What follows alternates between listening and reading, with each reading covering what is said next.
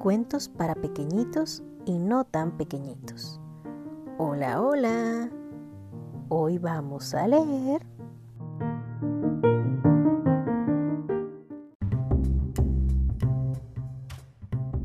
Cuando nace un monstruo. De Sin Taylor. Del editorial Juventud. Cuando nace un monstruo, pueden suceder dos cosas. Que sea un monstruo que habita en los bosques lejanos o que sea un monstruo que vive debajo de tu cama. Si es un monstruo que habita en los bosques lejanos, entonces mm, ya está. Pero si es un monstruo que vive debajo de tu cama, pueden suceder dos cosas.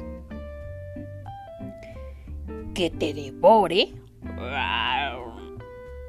o que se hagan amigos y te lo lleves a la escuela. Si te devora, entonces ya está. Pero si te lo llevas a la escuela, pueden suceder dos cosas. Que se siente tranquilamente, haga las tareas y sea el primer monstruo que juega en el equipo de baloncesto de la escuela. O que se coma al director.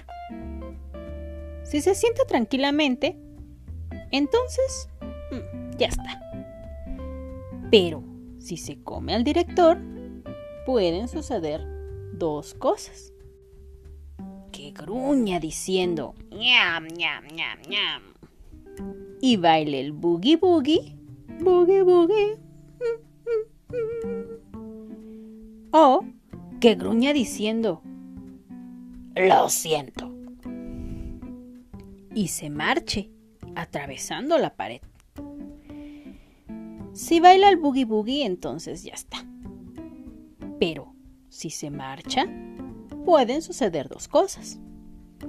Que se siente en el parque y se rasque la cabeza o que respire hondo y se encamine hacia los bosques lejanos. Si se sienta en el parque, entonces ya está. Pero si se encamina hacia los bosques lejanos, pueden suceder dos cosas. Que por el camino encuentre un hotel de los caros y decida dormir en él. Que rodee el hotel y en la parte trasera encuentre un paraguas roto y decida dormir debajo de él. Si duerme en el hotel de los caros, entonces ya está. Pero si duerme debajo del paraguas, pueden suceder dos cosas que una de las chicas que trabajan en la cocina salga y le eche por encima los restos de una crema de verduras. O que la chica lo vea y se detenga. Si la chica le echa por encima los restos de la crema de verduras, entonces ya está. Pero si la chica se detiene, pueden suceder dos cosas que el monstruo le dé el susto de su vida. Y ella se echa a correr gritando, ¡Auxilio! ¡Auxilio! O que el monstruo le regale una rosa y se enamoren. Si la chica se echa a correr gritando, ¡Auxilio! ¡Auxilio! Entonces ya está. Pero si se enamoran, pueden suceder Sí, adivinaste. Dos cosas. Que ella lo bese y el monstruo se transforme en un atractivo joven. O que sea el monstruo quien la bese y ella se transforme en un monstruo. Si el monstruo se transforma en un joven, entonces pues ya está. Pero si la chica se transforma en un monstruo, pueden suceder Sí, dos cosas. Que el monstruo diga, ahora eres fea.